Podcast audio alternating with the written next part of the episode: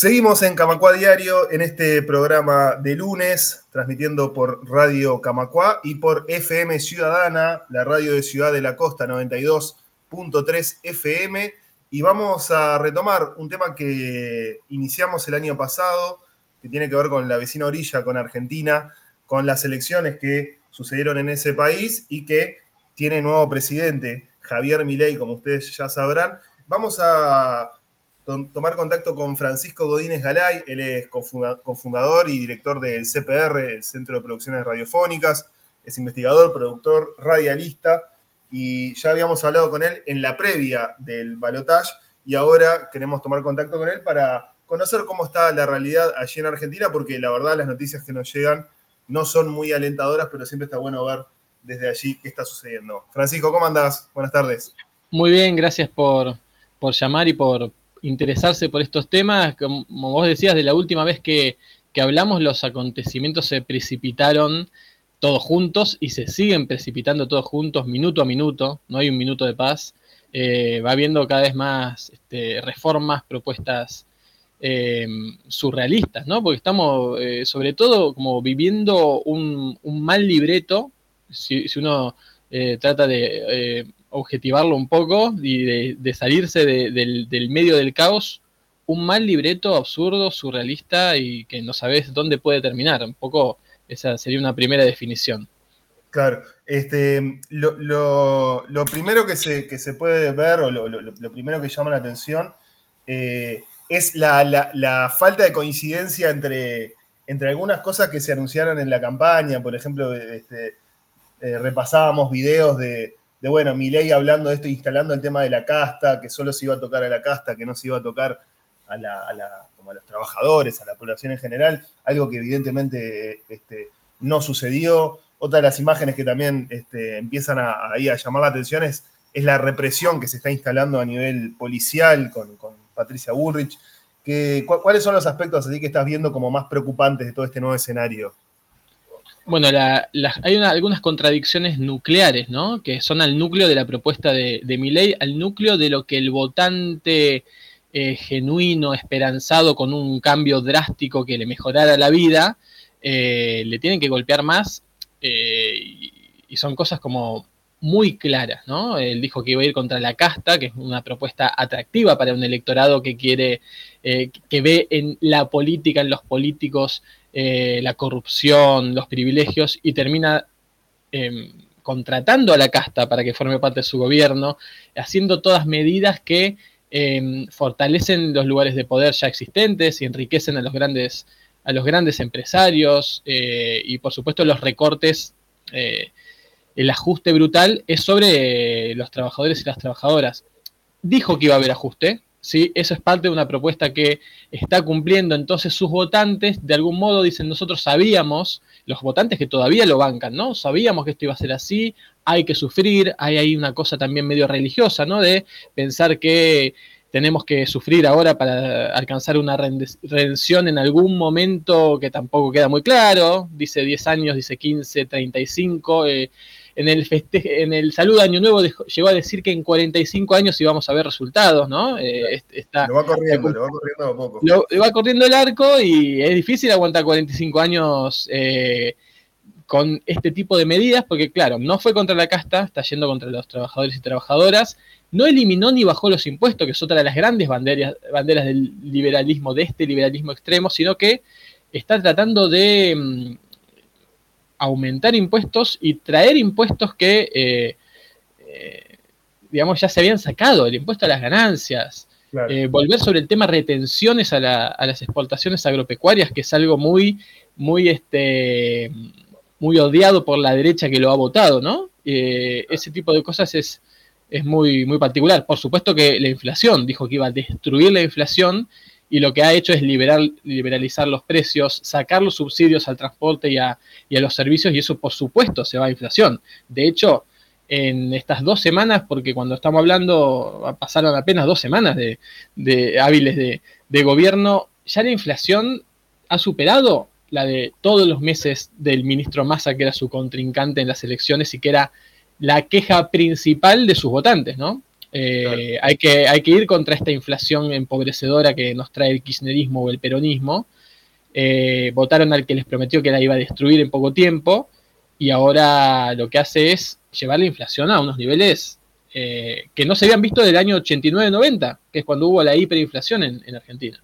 Fran, ¿y vos cuánto, cuánto tiempo intuís que puede llevar el como bueno, el, cheque en blanco que le dan los o sea, que le dan los, los, votantes de mi ley, no, no, te digo los, que no los que por ejemplo los que votaron a Massa, no porque ya están, están en contra del primer momento, pero digo, aquellos votantes de mi ley, que me imagino que debe ser un grupo bastante heterogéneo, ¿no? Este, pero ¿cuánto tiempo crees que le dan como para, para bancar las medidas y a partir de ahí empezar a decir, che, no, en realidad esto no, no, no es lo que no es lo que yo quería? Mira, hay muchos votantes de mi ley que ya están arrepentidos, que ya uno los puede ver en entrevistas en, la, televisión, en lo que uno se topa en las calles cuando va a, protestar, porque además las protestas fueron, empezaba a haber protestas ya desde los primeros días. Eso habla de eh, lo extremo de las medidas. ¿no? Eh, ya hay arrepentidos. Los votantes genuinos, quizás el votante, el votante de Juntos por el Cambio, el que había votado a Burrich en primera vuelta y que es un votante en esencia antiperonista y nada más, y no le importa otra cosa, eh, está arrepentido y se da cuenta que sencillamente por más garra que le ponga, no puede eh, vivir más de 15 días con el sueldo de un mes. No puede tomarse un, colectivo, no va a poder pagar la luz. Hay todavía, eh, no sé si el cheque en blanco, pero mm, la espera, si se quiere más generalizada, se, intuye que puede aguantar el verano. Cuando empiece marzo y empiecen de vuelta las clases, eh, ya se terminen las vacaciones y esa primavera del, este, del, descanso y de las fiestas, ahí, y además ahí van a empezar a estar los precios eh, muchísimo más altos, sobre todo de servicios, que, eso es una, gran parte de la canasta de subsistencia de luz, agua.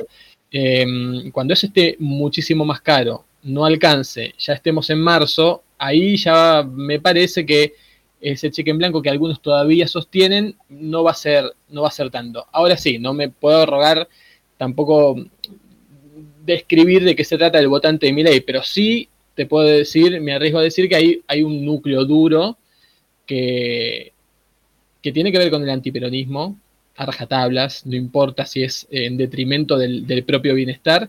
Y hay, otro, hay otra parte importante que es una juventud, que es, interesante, que cree que está haciendo una revolución. Y de hecho es tan radical el cambio que de, de algún modo es, es así. Entonces, para ese tipo de, personas que además no tienen una memoria emotiva de otras crisis, a pesar de que su familia seguramente sufrió el 2001, sufrió la dictadura, sufrió el macrismo o sufrió la hiperinflación del 89-90, en su propio cuerpo todavía no tiene esa memoria emotiva de, la crisis ni la necesidad extrema del trabajo, porque muchos son estudiantes o viven con los padres, eh, y entonces sienten que lo peor que han vivido y que lo peor que van a haber vivido en su vida es el gobierno de Alberto Fernández.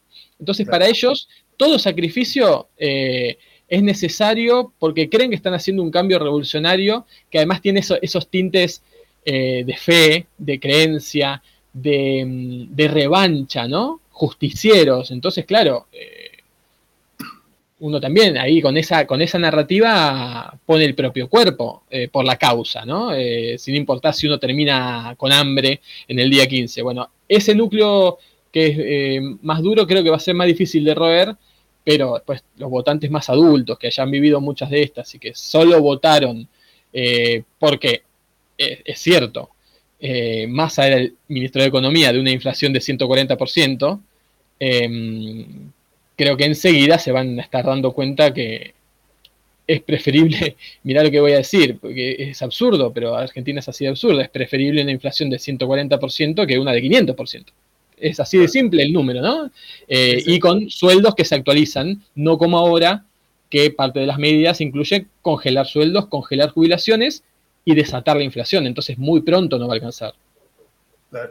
Fran, eh, una, de las, cosas que quizás bueno, ahora como metido ya en la realidad uno se puede olvidar, pero, pero como que cuando uno ve como a Milei desde afuera quizás, es un personaje como construido desde como panelista de televisión, digamos, no sé, como sí, como panelista, gente que iba, que iba tirar bombas a, la televisión con un discurso que vos bien decías ahí que, prende mucho, ¿no? Porque, bueno, contra la casta, contra los chorros, todo. Eh, ¿cómo, estás viendo el fenómeno que, eh, mediático, digamos? Eh, estoy viendo, por ejemplo, en Twitter que, se está jugando gran parte del partido. Mi, ley este, pasa tiempo en Twitter, creo que hace un par de días este, se, metió ahí en una cuestión de fútbol con, arqueros, o sea, como que este, está como, jugando gran parte del partido en Twitter. ¿Cómo es este panorama? Porque desde allí también hay como una oposición para hacer, ¿no? Sí, ahí eh, eso es muy interesante porque además ahí sí marca quizás un, nuevo estilo, una nueva forma que tiene que ver con las derechas más eh, extremas en el mundo que han construido figuras a partir sobre todo de redes sociales y a partir de fake news, hay que decirlo, a partir de mentiras, a partir de discursos de odio, han construido adhesión eh, alrededor de algunos fenómenos. Y ha sucedido con Bolsonaro, ha sucedido con Trump, ha sucedido con Vox en España, con este, Meloni en Italia, no, hace falta enumerarlo más. Creo que la diferencia con Argentina, ustedes saben, porque son vecinos nuestros, que el pueblo argentino es intenso, es bastante hincha pelotas, por decirlo de algún modo, y no sé si es tan, extrapolable ese modelo eh, que, necesita que no haya reacción, digamos, que haya silencio del otro lado para que, para que funcione.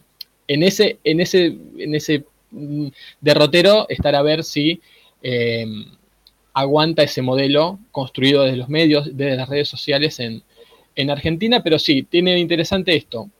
Muchas redes sociales, mucha noticia falsa, mucho discurso de odio, apoyo de los medios hegemónicos comerciales, porque las redes sociales terminan multiplicando, llegan a un público que tiene que ver con el público joven este de núcleo, pero los medios hegemónicos convencionales, la radio y televisión, siguen siendo fundamentales y de hecho, y de hecho eh, ya se pueden ver algunos gestos de estos mismos medios que lo inventaron, porque para, en el caso de Miley, para ser exitoso en redes, como ha sido, y, captar audiencias y que se traducen en votos, primero tuvo que ser construido en, las pantallas. Porque daba rating, porque era histriónico, bueno. Eh, lo construyeron y ahora esos mismos medios empiezan a eh, criticarlo, a cuestionarlo, a soltarle la mano de algún modo cuando ven que la cosa va contra sus propios intereses. ¿Y, por qué lo digo? Porque una de las medidas radicales que, el gobierno de, de Milei está intentando es que cortó la pauta publicitaria por un año. Ningún medio, se supone, de ningún tipo va a recibir ningún peso más durante un año de publicidad oficial. Y ni hablar de los medios eh, comunitarios o los medios pyme, pero eh, los medios hegemónicos también eh, viven bastante de la publicidad oficial. Es, es, una parte importante de su sostenibilidad. Entonces ahí hay ya también una, cosa que, no sé dónde puede derivar, pero que ya estás viendo como que algunos medios empiezan a soltarle la mano, también cuando ven que la ciudadanía empieza a estar más en las calles, ya no pueden tapar eh, el sol con un dedo y en algún momento se dan vuelta y empiezan a hacerse los medios que interpelan y, entienden a la, calle como para salvarse.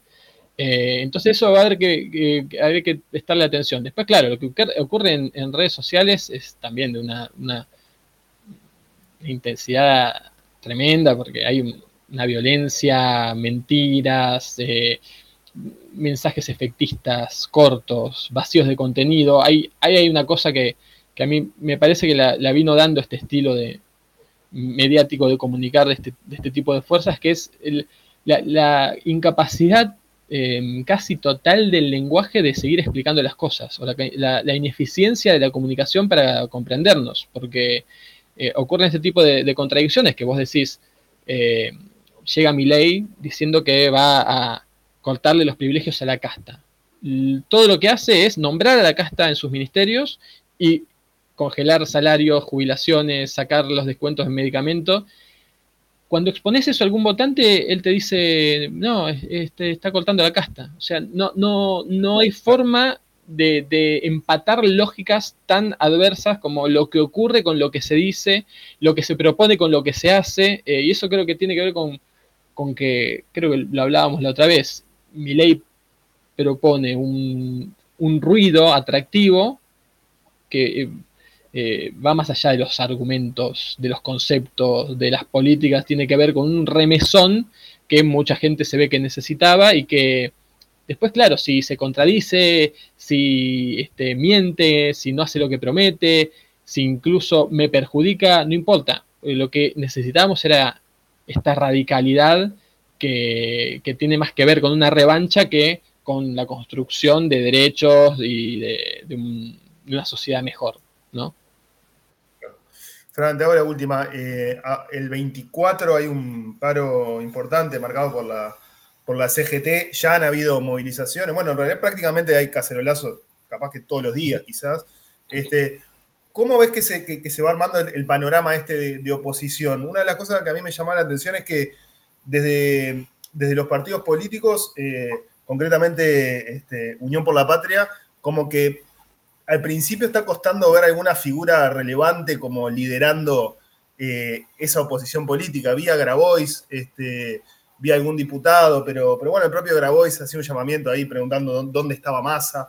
Este, ¿Cómo es que se va armando? Si capaz que esto lleva, requiere más tiempo, ¿no? Para, irlo, irlo ir, acumulando, digamos. Sí, eso también llama la atención. Eh, es cierto que puede, puede ser que estén eh, digamos, son tiempistas también los sindicatos, porque de hecho que la CGT convoque un paro para el 24 de enero cuando ya estas medidas están rigiendo y están, están siendo duras para, el común de la ciudadanía parecía muy lejos, ¿no? Pero, pero bueno, eh, hay ahí también cálculos políticos, seguramente negociaciones, es cierto, no, no se ven em, figuras de la oposición con eh, claridad eh, plantándose, salvo como decís Grabois, quizás Kisilov, pero, pero sí hay, hay ausencias notorias. Em, hay que ver cómo se da eso, porque de hecho se está tratando de resolver sobre todo el DNU y la ley ómnibus a través del, Congreso, porque la justicia también eh, en algunos casos ya han salido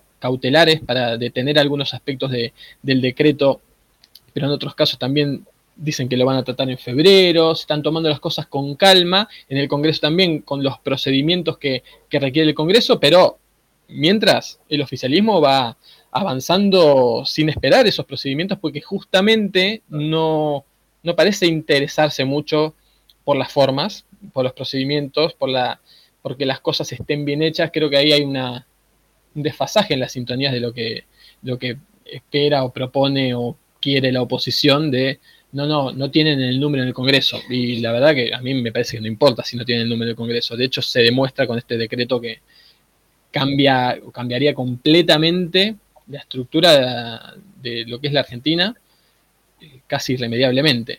Eh, así que bueno, hay que ir, viendo eso. Yo creo que el día del el 24, el día del paro de la CGT, va a ser grande, ya se están sumando otros, otras eh, organizaciones a eso, pero creo que va a estar mucho empujado por, eh, lo que se puede hacer en las calles desde la ciudadanía. Por supuesto que la clase media ahí sí mueve, mueve la aguja, porque em, las clases populares son eh, fácilmente estigmatizables y enseguida se habla de piquetes y enseguida se habla de, planeros y hay como hay un, desprecio, pero la clase media, los medios hegemónicos, la misma clase política, eh, como que le tiene un respeto eh, mayor, lamentablemente, hay esa diferencia. Y si la clase media, digo, si en el barrio de Caballito y en el barrio de Recoleta, las señoras que lo votaron o que votan a la derecha salían, eh, salieron y siguen saliendo con la cacerola, es porque ahí hay algo empujando que las organizaciones, eh, la institucionalidad no va a poder,